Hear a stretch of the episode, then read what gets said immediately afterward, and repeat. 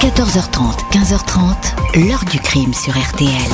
Jean-Alphonse Richard. J'éprouvais du plaisir à tuer. Claude Lastenay, 22 ans, jeune homme bien mis, justifie ainsi ses cinq meurtres. À main nue, ce consommateur occasionnel de cannabis a avoué avoir étranglé cinq vieilles dames. Pas pour de l'argent, mais pour le plaisir. Bonjour, l'envie de tuer vient-elle en tuant? Cette question est au cœur de l'histoire que je vais vous raconter aujourd'hui, celle de Claude Lastenay, un jeune homme de 23 ans, fragile, sans ambition, voleur occasionnel qui va devenir l'un des plus redoutables tueurs en série français. Cinq vieilles dames assassinées et une sixième laissée pour morte en seulement quelques mois, au milieu des années 90, en banlieue parisienne. Sans un coup de chance côté policier, la liste des victimes se serait inexorablement allongée.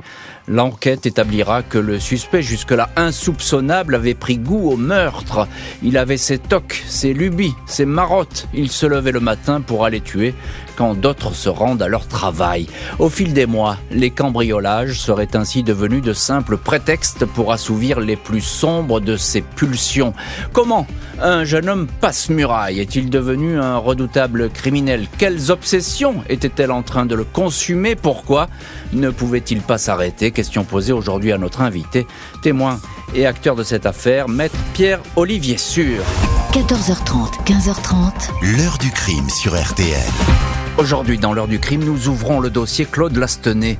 Ce jeune homme totalement inconnu de la justice et de la police va bientôt apparaître derrière une série de meurtres de vieilles dames régulièrement perpétrés depuis les derniers mois de l'année 93 en banlieue parisienne. Dimanche 9 janvier 1994, 18h40, le père Gérard de Ferluc, curé de la paroisse de Thiers, rend visite à sa mère, Violette, 92 ans. Elle habite au troisième étage d'un petit immeuble dans un quartier tranquille de cette ville du Val-de-Marne. Il lui a parlé au téléphone la veille. Elle était très fière et heureuse que la messe de Thiers, ce dimanche, soit télévisée. Elle a promis qu'elle regarderait l'émission le jour du Seigneur. Depuis, le père de Ferluc n'a pas eu de nouvelles. Il entre dans l'appartement, immédiatement surpris par le désordre qui y règne. Les meubles ont été fouillés, les tiroirs renversés, les fils du téléphone arrachés. J'ai vu le cabas de course renversé dans l'entrée, j'ai tout de suite compris. J'ai aperçu le corps de ma mère allongé dans la salle de séjour, elle ne respirait plus raconte le curé au policier. Violette de Ferluc a une trace bleuâtre au cou. L'autopsie indique qu'elle est morte par suffocation, étranglée manuellement et à l'aide d'un foulard. Sa carte de retrait de la poste a disparu. La victime a été surprise la veille à son retour du marché, agressée par un individu alors qu'elle rentrait chez elle. Vu son âge, elle n'a pas pu se défendre, aucune empreinte n'est détectée. Avec cette nouvelle mort d'une vieille dame, la brigade criminelle de Paris s'interroge sérieusement sur la série de meurtres similaires qui frappent le Val-de-Marne et les Hauts-de-Seine. Ces quatre derniers mois, cinq personnes âgées ont ainsi été tuées à la suite de cambriolages. Impossible d'établir un lien formel entre toutes ces affaires, même si elles se ressemblent. L'auteur a supposé qu'il soit seul, mais à sac l'appartement des victimes qui vivent le plus souvent de petites retraites et non que de maigres économies. L'individu porte des gants, la d'une pomme de main a été toutefois été relevée sur un carreau cassé, ainsi que deux empreintes digitales qui n'ont pas été identifiées. Elles ne figurent pas dans les fichiers de police. Le premier cambriolage meurtrier s'est déroulé le 24 août 1993 dans un pavillon de Chevilly-la-Rue, dans le Val-de-Marne.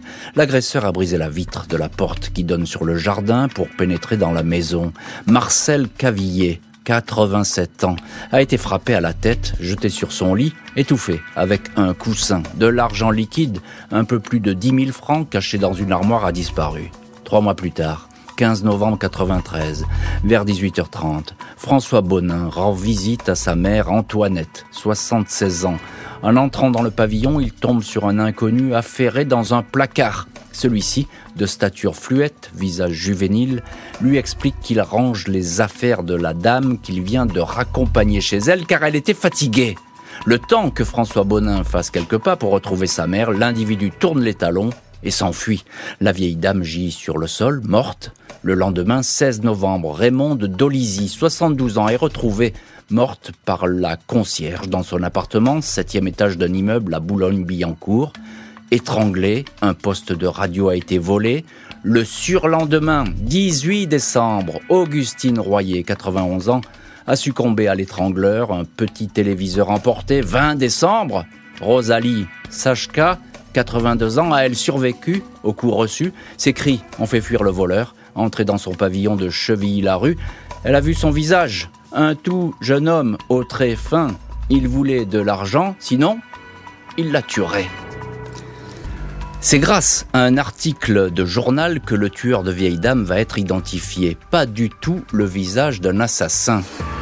11 janvier 94, Arnaud B, résident du foyer des jeunes de Chevilly-la-Rue, contacte la police. Il vient de lire un long article dans le journal Le Parisien consacré à une série de meurtres de vieilles dames dont au moins un a été commis à Chevilly. Il raconte que l'un des locataires du foyer, un certain Claude Lastenay, s'est vanté auprès de lui d'un récent cambriolage. Il lui a montré des objets. Sur une carte de retrait bancaire, il a aperçu un nom de Ferluc. Ce même nom est celui d'une victime citée dans le journal. La crime se rend aussitôt au foyer des jeunes. Claude Lastenay est surpris en plein sommeil dans sa chambre au deuxième étage. Un policier se jette sur lui, il sursaute, apeuré, tente de se protéger. C'est bon, c'est bon, ne me frappez pas, je vais tout vous dire. Dans la chambre sont découverts des bijoux, des objets des victimes, un poste radio, une mini-télé, la carte bancaire de Violette de Ferluc. Lastenay, 23 ans, est transféré au 36. Il avoue aussitôt les cambriolages ainsi qu'un petit trafic de cannabis au sein du foyer, deux moyens de gagner un peu d'argent. Il reconnaît sans difficulté les cinq meurtres de vieilles dames et la tentative de meurtre. Claude Lastenay, jeune homme blond, yeux bleus, mince et juvénile, raconte sans détour ses crimes, comme soulagé d'avoir été arrêté. La première dame âgée, Marcel Cavillier, il l'a suivie parce qu'il croyait qu'elle était riche. À l'époque, il devait de l'argent à son frère, à qui il avait volé un chéquier. Il a subtilisé un revolver à grenaille à un pensionnaire du foyer et le samedi 21 août, il est entré en brisant une vitre du pavillon. Il a menacé Madame Cavillier, qui lui a fait face. Il l'a frappée à coups de crosse à la tête, la rouée de coups, elle est tombée, inanimée. Il a fouillé à la maison, la victime est revenue à elle. Elle a tenté de se défendre, il s'est énervé, lui a serré le cou, puis appuyé un coussin sur son visage. J'ai ressenti un certain plaisir en la tuant une forme d'extase, indique Lastenay aux policiers. Cette joie d'ôter la vie à des femmes âgées, parfois très fragiles, ne va plus jamais le quitter. Pour son second meurtre, Antoinette Bonin à Thiers, il explique que dès son réveil, il a ressenti une pulsion, une envie de tuer. Je savais que le soir, il y aurait une vieille femme en moins, précise-t-il. Il a choisi expressément cette victime car elle marchait comme un escargot.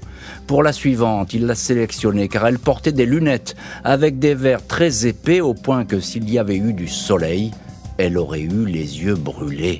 Lastenay dit alors que le vol était devenu secondaire. Sans la dénonciation d'un pensionnaire du foyer, Claude Lastenay reconnaît qu'il aurait continué à tuer. Les enquêteurs du 36 et la juge d'instruction Michel Ganassia font face à un criminel qu'il aurait été bien difficile d'identifier. Lastenay, né le 19 janvier 71 à Brest d'un père inconnu à un frère jumeau, après avoir été élevé par des oncles, des tantes, les deux garçons ont retrouvé leur mère, période heureuse, jusqu'à l'âge de 11 ans où sa mère, que Claude Lastenay adore, s'est mise en ménage avec un nouvel homme. Adolescence chaotique, petit boulot, réformé du service militaire, des crises de dépression, des séjours en psychiatrie, puis l'arrivée dans le foyer de Chevilly-la-Rue, avec l'espoir d'une nouvelle vie. C'est pourtant dans la délinquance et le crime à l'état brut qu'il a basculé. Toute la question va désormais être de savoir si le jeune homme est déséquilibré ou essaie de se faire passer pour fou ou pourquoi pas pour un vampire.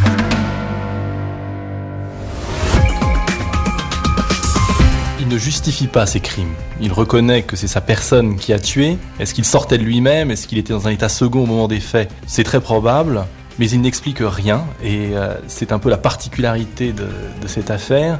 Lorsqu'il y a crime, en général, il y a mobile. Et là, il n'y a pas de mobile véritable. Claude Lastenay, qui est calmement passé aux aveux devant les policiers de la crime et la juge Ganassia, ne laisse personne indifférent.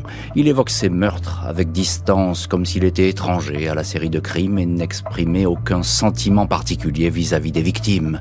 Le premier avocat qui vient le visiter au parloir de Fresnes, maître Pierre-Olivier Sûr, décrit un petit bonhomme très brun, au physique quelconque, maigre et voûté, une lumière diaphane passait à travers lui. Son regard venait d'ailleurs, jamais je n'ai eu une impression pareille. J'estime à ce jour avoir rencontré le diable, affirmera le pénaliste au journal Libération.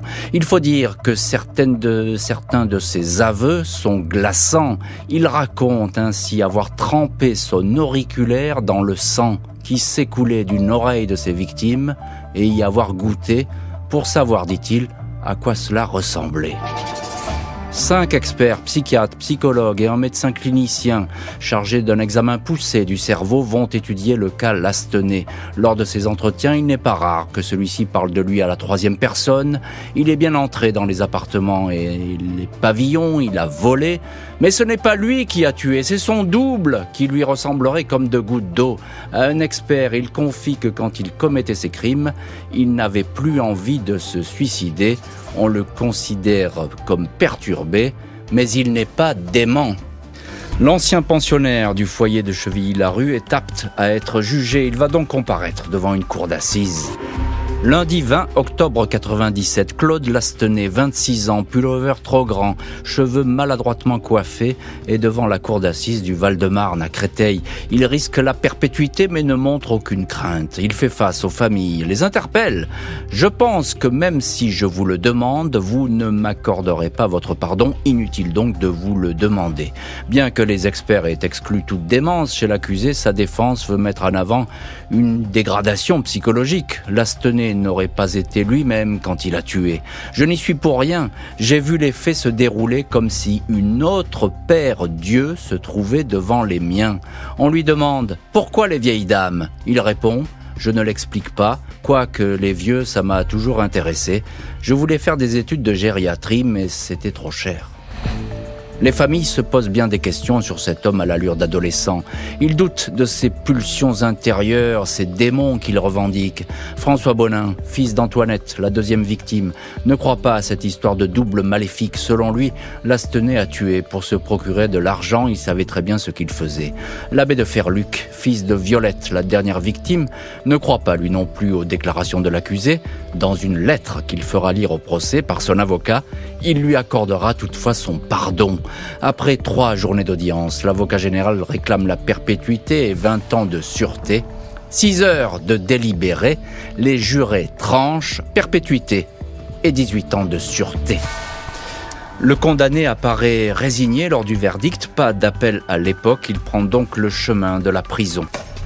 Claude Lastenay va vite s'avérer être un détenu discret et peu remuant.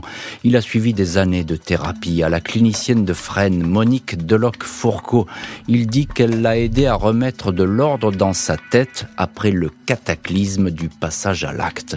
Dans une lettre adressée en mars 2001 à maître Olivier Sûr, son avocat, il le remercie de l'avoir empêché de sombrer dans la folie. Je ne t'en remercierai jamais assez. À son procès, Lastenay s'était adressé à la cour en jurant que son ancien double n'existait plus, qu'il en avait fini avec lui. Il est mort, je l'ai combattu à l'aide de psychiatres, de psychologues et de curés, je l'ai vaincu. Claude Lastenay était théoriquement libérable en janvier 2012, terme de sa période de sûreté, mais à cette date, il n'a formulé aucune demande pour sortir de prison. L'heure du crime, présenté par Jean-Alphonse Richard sur RTL.